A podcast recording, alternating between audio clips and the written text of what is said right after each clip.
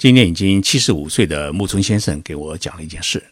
说在一九四五年日本投降以后啊，当时东京被美军炸的是一片废墟，生活物资是极其的匮乏，甚至出现了饿死人和卖儿卖女的事情。中央政府的部长都是骑着自行车上班，在国家如此贫困的状态下，日本政府却做出了一项决定。给每一位中小学生提供免费的营养午餐。木村先生自己就曾经将一块肉用纸包起来，偷偷带回家送给妈妈吃。日本政府的这一决定，不仅拯救了无数孩子的生命，也使得战后日本年轻一代产生了极大的活力，推动日本在七十年代以后啊，迅速完成了战后的复兴，成为世界经济大国。我于是对于日本中小学校的营养午餐产生了兴趣。今天的节目，我就给大家来聊一聊日本学校的午餐制度。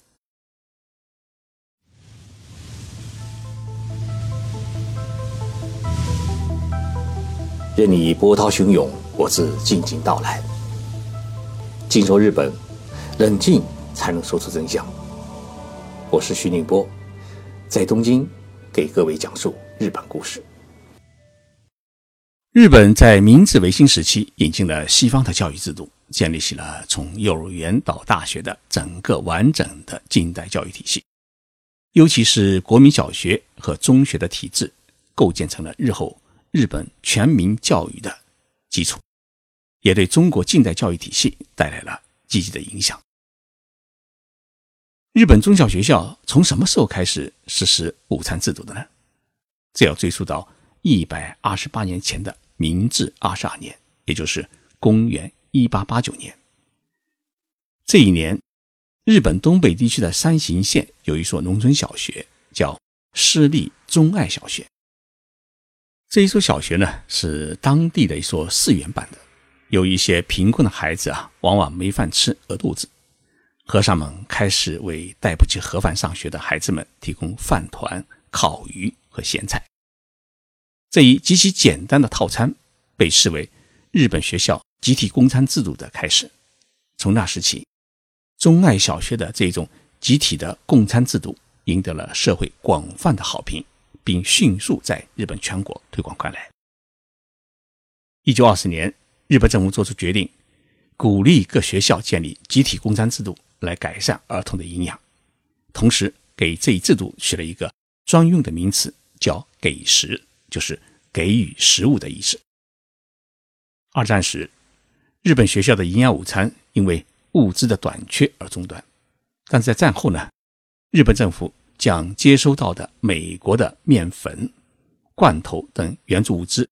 首先提供给各学校作为学生的营养午餐。日本营养午餐呢，因此迅速普及开来，并且普及率呢，从一九四五年的百分之三。迅速提升到一九五零年的百分之六十九。到了一九五四年，日本国会通过并颁布了一项学校给食法，明确提出了把给食作为教育的一项重要的措施来实施，要求通过合理配餐与饮食来促进下一代健康，努力使学生加深对日本饮食生活的理解力，培养。理想的饮食习惯，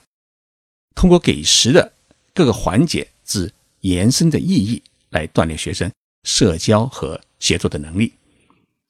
尊重生命与自然，爱护环境，尊重劳动，理解传统饮食文化，正确认识食品生产、流通与消费等等。这样的话呢，日本的营养午餐制度就得以了彻底的确立。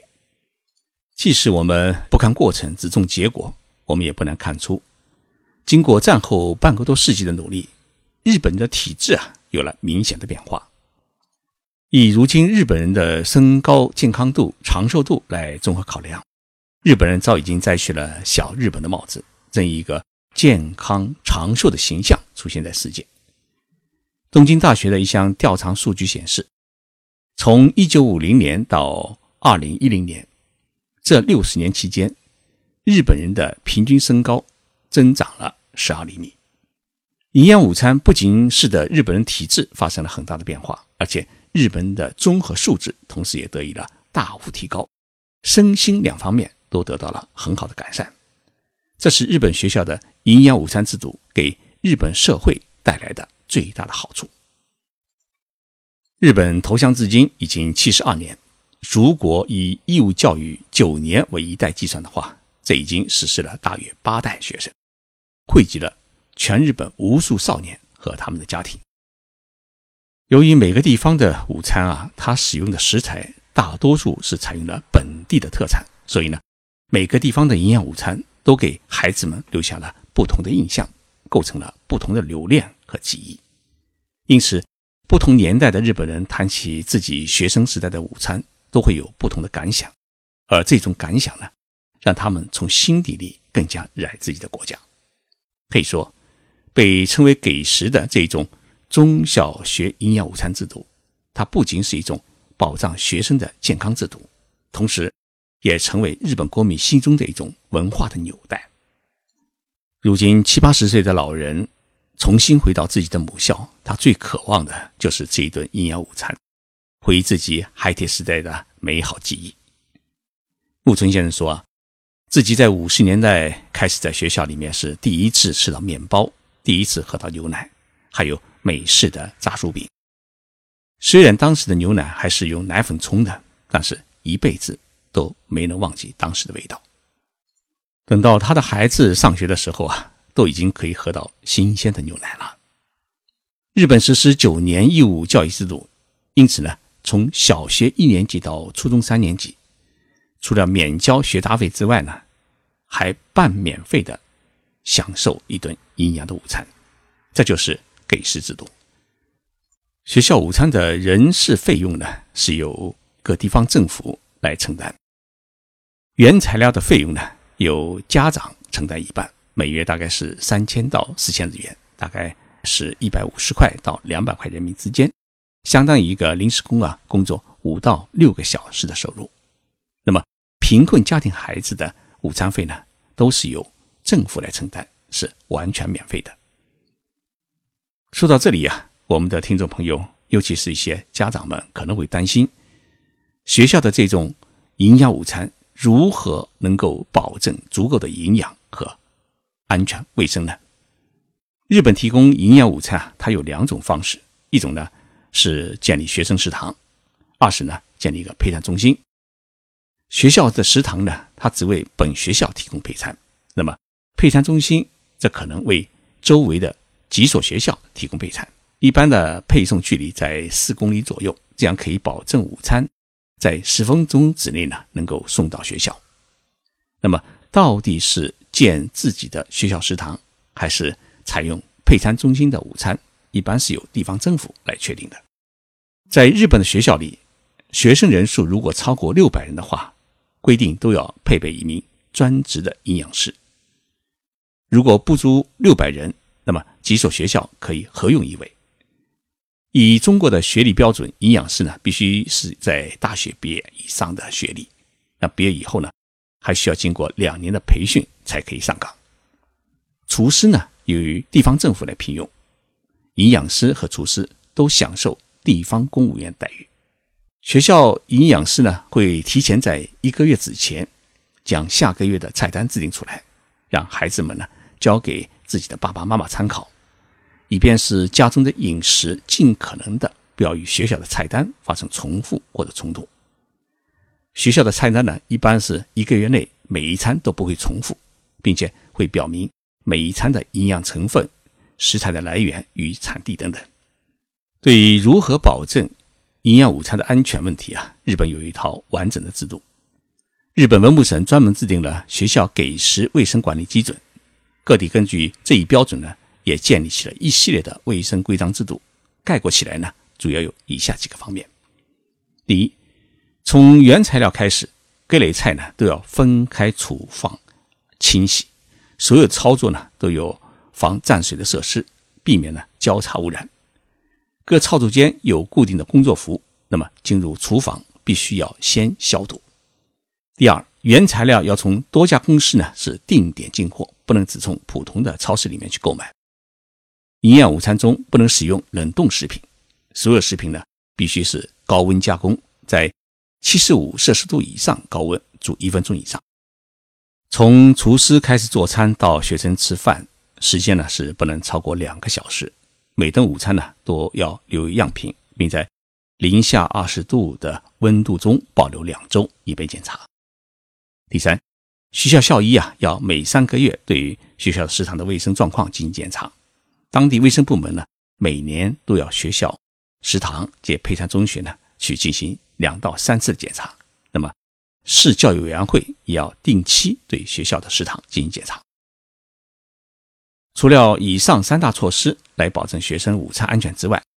还有一项更为重要的，也是更实际的措施，那就是学校的校长要在学生用餐之前先吃，而且规定要提前一个小时，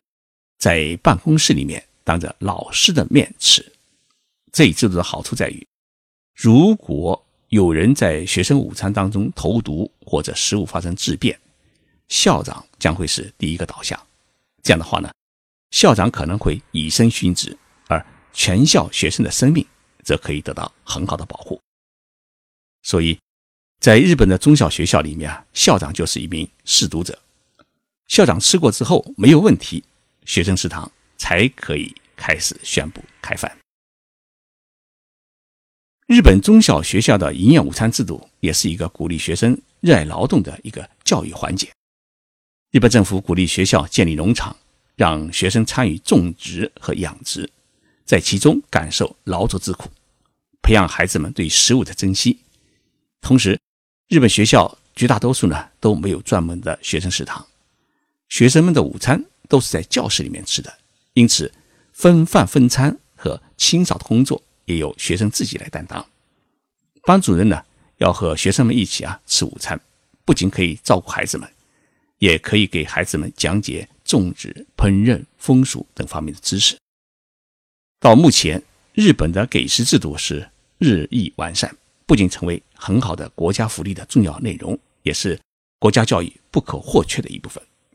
不论家庭富贵贫贱，孩子们吃着同样的食物，无形当中啊，也传递着一种平等意识和团结协作的集体主义精神。我们常常说啊。孩子是祖国的未来，教育是百年大计。日本的这一种实施了一百多年的学校午餐制度，确确实实啊，也很值得我们中国学习和参考。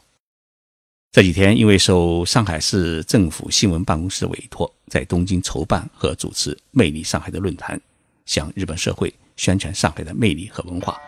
一直没有时间静下来，能够把这个节目来做完，所以。